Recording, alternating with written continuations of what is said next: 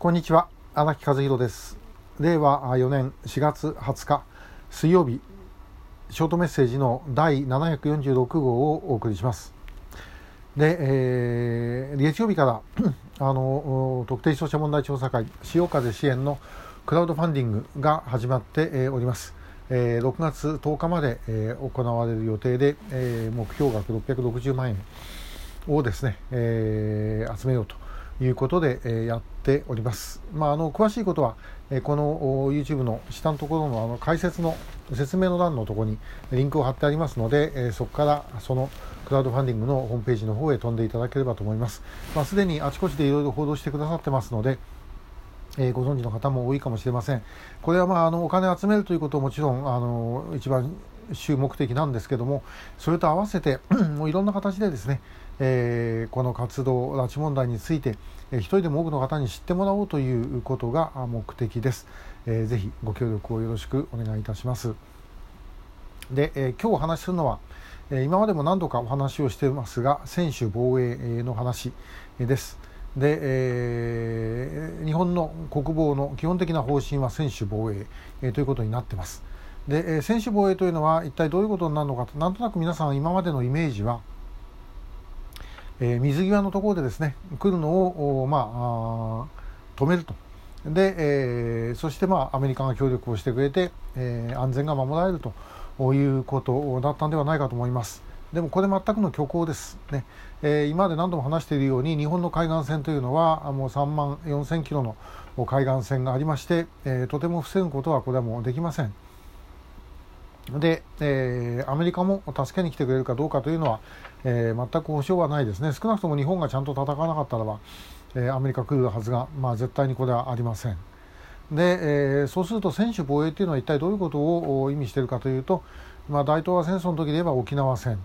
えー、あるいはもう最近の例で言えばウクライナが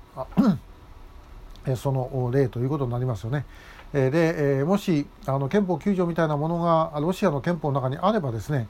えー、ひょっとしたら戦争は抑止できたかもしれません。えー、で逆にウクライナの憲法に憲法9条みたいな条項があったらですね、えー、ますますロシアを、まああの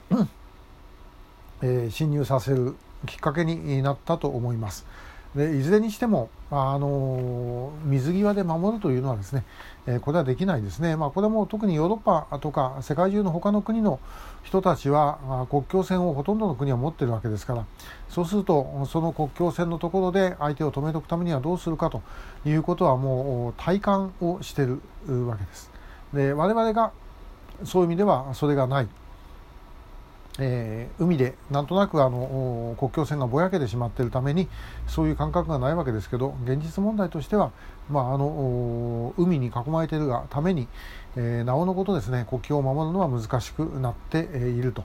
いうことなんだろうと思います。これはもういろんなところに言えるんですね離島やなんかの問題でも、まあ、最近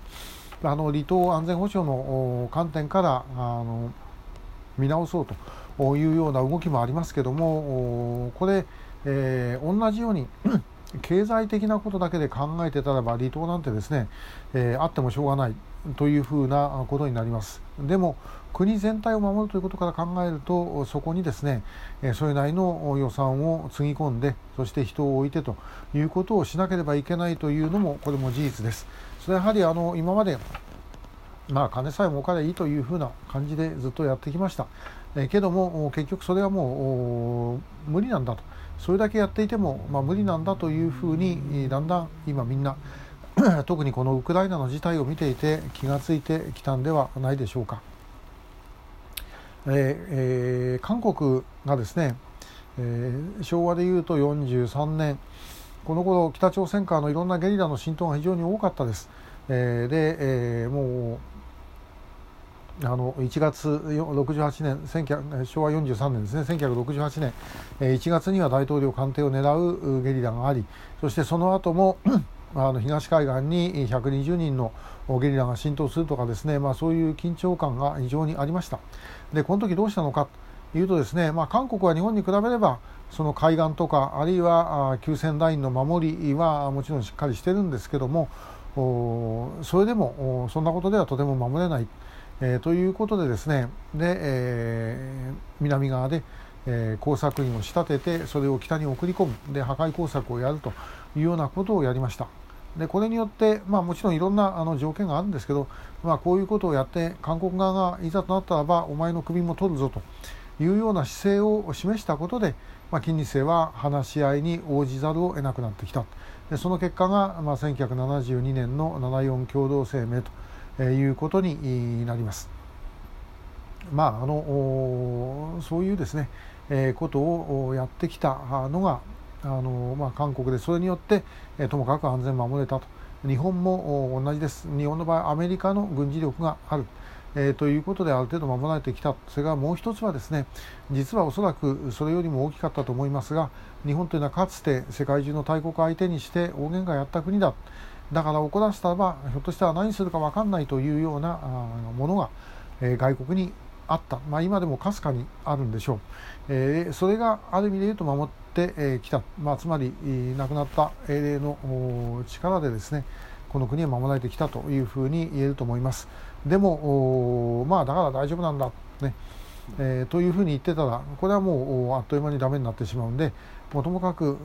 今からでもですねやっぱり自分の国は自分で守らなきゃいけない、えー、アメリカ同盟国だと言ったってですね本当に助けてくれるという保証はないわけですよね。えー、でまあそれはあの他の国が助けてくれる可能性よりは多いかもしれませんけどもいずれにしても自分で戦わないといてですねで、えー、アメリカに守ってもらおうというのはこれはいくらなんでも筋が違うんじゃないかというふうに考えます。これも今回のウクライナのことで皆さん大体あのもう自然に理解をしたのではないだろうかというふうに思うんです。えー、やはりあの自分の国は自分で守らなきゃいけないということはその延長線上にあるのは言うまでもなく自分の国の拉致被害者は自分で取り返すしかないということです。で、えー、そこであの憲法がどうだ、え、自衛隊法がどうだということがあったとしても本当は国を動かすのはその憲法より上に、ね、これはもう常識という、まあ、簡単に言えば常識ということですけども自然法的なものが当然あって国家というものは国民を守るのこれはもう当たり前の話、え、ということはあります。ですからそこをですね、え、法律盾にとってできないというのは本来の法に反しているのではないだろうかと。いうふうに思う次第です。自分の国は自分で守りましょう。自分の国の国民は自分で取り返しましょう。今日もありがとうございました。